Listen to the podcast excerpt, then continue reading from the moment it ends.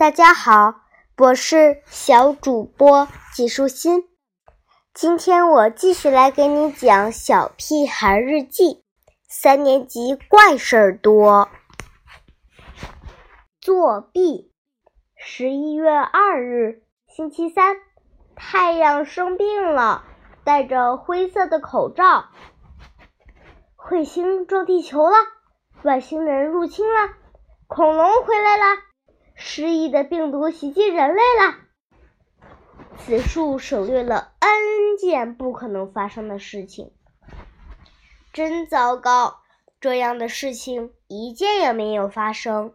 今天我就不得不去学校，不得不去参加考试。我在假装感冒发烧，假装拉肚子，假装被 ET 咬了一口，假装头疼失忆后。被妈妈揪着领脖领子踢出了家门，一切的假装在妈妈的火眼金睛下都只能是假装。考试真是个坏透顶的家伙，隔几天就会折磨我一次。因为考试，当然更因为考试之后的成绩。我已经被爸爸的皮鞋踢了好几大脚，被爸爸的大爪子拍了好几大下，被逼着不看电视、不听广播、不上网，还要每天晚上学习到十一点半。这且不说，连每星期一袋的牛肉干都省掉了，还是一 T 的地位高。不但不用考试，不用学习，每天吃完就睡，睡完再吃，偶尔和你玩一玩，还被妈妈心肝宝贝的疼着。我恶狠狠地踢着路边的石头（括号是小石头），突然一个超级灵感冒了出来。第一节课就是语文考试。我总是记住这那个，忘了这个。对于背诵什么的，哎呀，总是牙疼似的。哎呀，老半天也继续不下去。所以每次语文考试，我的分数都停留在六十分左右。当然，一般都是在六十分的左边。可是因为今天诞生的超级灵感，我的心情比以往好了不少。不就是要求默写课文吗？第一段，第二段，第三段。田老师走到我身边，看到我的卷子很干净，字迹也很清晰，尤其每一个字都和课文一模一样，连标点符号都没有错。田老师看上去很奇怪的样子，他围着我转了三圈。没有书本，没有小抄，没有小动作。我兴奋地看着田老师离开，然后赶紧凑近前排的胡小图，恨不得把眼睛贴在胡小图的后背上。可是，好像又有谁站在我身边了。我抬头一看，是田老师。不知道什么时候，他又悄悄回来了。我像只漏气的大气球一样，一下子没了精神。田老师看到胡小图的后背上整整齐齐地抄着一篇课文，第一次作弊以失败告终。但这丝毫也打击不了我的自信心。我发誓要屡败屡战。第二堂课考数学。二加二等于四，三加三等于六，四加四等于八。我对于数字相当的不敏感。为什么一加一就该等于二呢？为什么二加二就等于四呢？至于什么方程式、应用题、数学公式什么的，我头脑里更是一团浆糊。考试前三十分钟，我拖着下巴开始唉声叹气。第三十一分钟之后，我拿着一条手帕不停地擦鼻涕，然后我开始安静地答题了。第一道题，第二道题，第三道题。我以超宇宙的速度开始答最后一道题，可能是因为我的速度太快了，田老师又开始怀疑了。眼看田老师越走越近，我停下笔，装模作样的打了一个大大的喷嚏，啊啾！然后拼命的用手帕擦鼻涕。我仰着脸望着田老师，神气的抽动着小鼻子。田老师也望着我，突然他笑了起来，笑得想停都停不下来。旁边的香香果看了我一眼，也跟着田老师笑起来。还有胡小图和金刚，还有很多人，所有人都莫名其妙的笑个不停。这是怎么回事？下过之后，田老师在我的卷子上写了个大大的零。胡小图是一个劲儿的使我抽鼻子，鼻子上有什么秘密吗？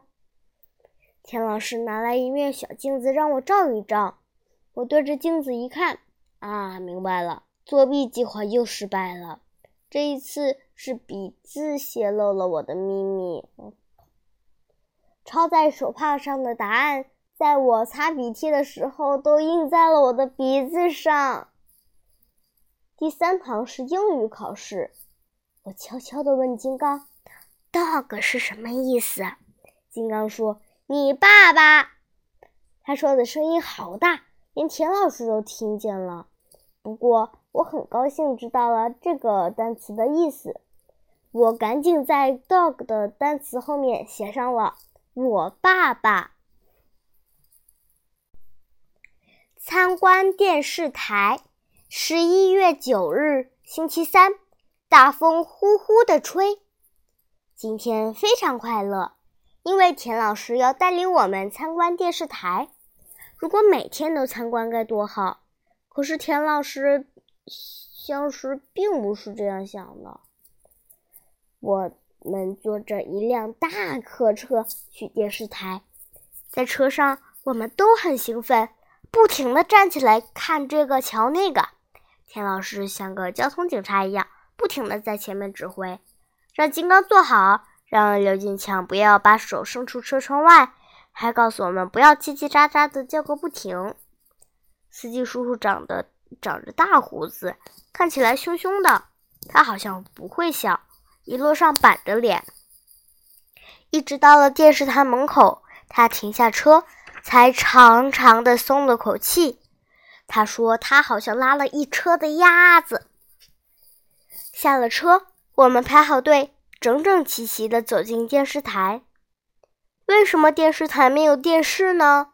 我一直以为电视台应该有一台最大的电视，可是我看来看去也没找到。门前的保安叔叔冲我们敬了个礼，我们一起甜甜地说：“叔叔好。”大厅的地面是大理石的，亮的能照出我们的影子。我们在地上滑来滑去，很好玩。彭天天胆子好小，他像怕滑倒一样，一小步一小步的走。我推了他一下，想让他走快一点，可是好像用的力气太大了，他一下子滑倒在地上，和地面来了个亲密接触。他委屈的坐在地上哭了起来。我又不是故意的。田老师听到哭声，挤到我们面前，一边安慰王天天，一边要大家安静，不要大声说话。只安静了五秒钟，突然刘坚强大声叫起来：“老师，我要上厕所！我也要上厕所！我也去！”呼啦啦，一下子。有好多的同学都要去上厕所，田老师有些着急，他向保安叔叔打听卫生间都在哪儿。拐了好几个弯，我们终于到了卫生间。卫生间真安静啊，香喷喷的。一点儿也不像我们学校的卫生间，臭的都不敢喘气。我们排队上完厕所，开始在洗手池边不停的洗手，洗了一遍又一遍。因为水龙头是感应的呀，所以我们一会儿伸手，一会儿缩手，试验它灵不灵。洗着洗着，我突然觉得后背一凉，原来是金刚把水泼到了我的身上。于是我也用力的泼水，水泼到了刘坚强的身上。我们嘻嘻哈哈的在卫生间里玩了起来。快出来！田老师的声音在外面响起来，而且很严厉，因为他进不了男卫生间，只能待在外面干着急。我们终于出来了，每个人的身上都水灵灵的，好像刚洗完澡。田老师现在的表情就像妈妈看到我的成绩单时一样。我们都喜，我们都很喜欢田老师，不想让他生气，所以。我们现在乖乖的，不敢再捣蛋。我们来到一个大厅，前面是一个大舞台，后面有很多的座位，有人给我们讲解。这就是电视台演播大厅，很多晚会都是在这儿举行的。我溜到一个座位坐下，座位很软，坐着很舒服。金刚也偷偷跑过来，我们在座位底下钻来钻去。玩捉迷藏，大家在前面听讲解呢，没有人注意到我们。等玩够了，我们才发现大厅里一个人也没有，只剩下我们两个人了。我试着推了推大门，可是门从外面锁上了，推不动。我现在我才觉得大厅真是太大了，看起来有点吓人，说不定从什么时候。会钻出来一只怪兽，我不要待在这里。金刚用力的敲门，可是声音太小太小了。刚才讲解的时候说，这个大厅的四周都有隔音设备，那就是说，我们喊破嗓子、拍烂手，也不会有人听到的。救命啊！我不甘心的大叫。救命啊！金也、金刚也拼命的喊，不知道为什么喊着喊着，我的眼泪就掉下来了。我顾不得这么多了，因为我看到金刚也哭了，不知道哭了多久，一个小时、两个小时，还是一个世纪那么久，反正我们都睡着了。等我们醒来的时候。发现身边围了一大堆人，田老师和同学们都在，还有保安和各式各样的人。站在旁边的那个我认识，是电视台少儿频道的主持人豆豆姐姐。豆豆姐姐蹲下身子，搂着我问：“你觉得好点没？”我点点头。别害怕，我们都在。你想喝点什么吗？豆豆姐姐真好看。比在电视节目里还好看，声音甜甜脆脆的，听起来真舒服，就像在大热天里喝了一杯冰镇可乐。我摇摇头，嗯，我想，我想，说吧，想要什么？豆豆姐姐鼓励我。我想和你照一张相，我不好意思的说出来。就这样。我和金刚每个人都有了一张和豆豆姐姐的合影。听刘坚强说，发现我们两个人不在的时候，大家都急坏了，田老师都快急哭了，连电视台台长都来了。大家挨个楼层的找，找啊找啊，东子终于在演播大厅里找到了我们。不过。在回去的路上，我和金刚却成了大家羡慕的对象，因为我们有了一张和豆豆姐姐的合影。写作文的时候，好多同学写的都是参观电视台的时候，猪耳朵和金刚丢了，我们到处找他们，在电视台走丢了，可真好。因为可以得到一张和豆豆姐姐的合影。我喜欢电视台。今天的内容就是这些啦，小朋友，拜拜。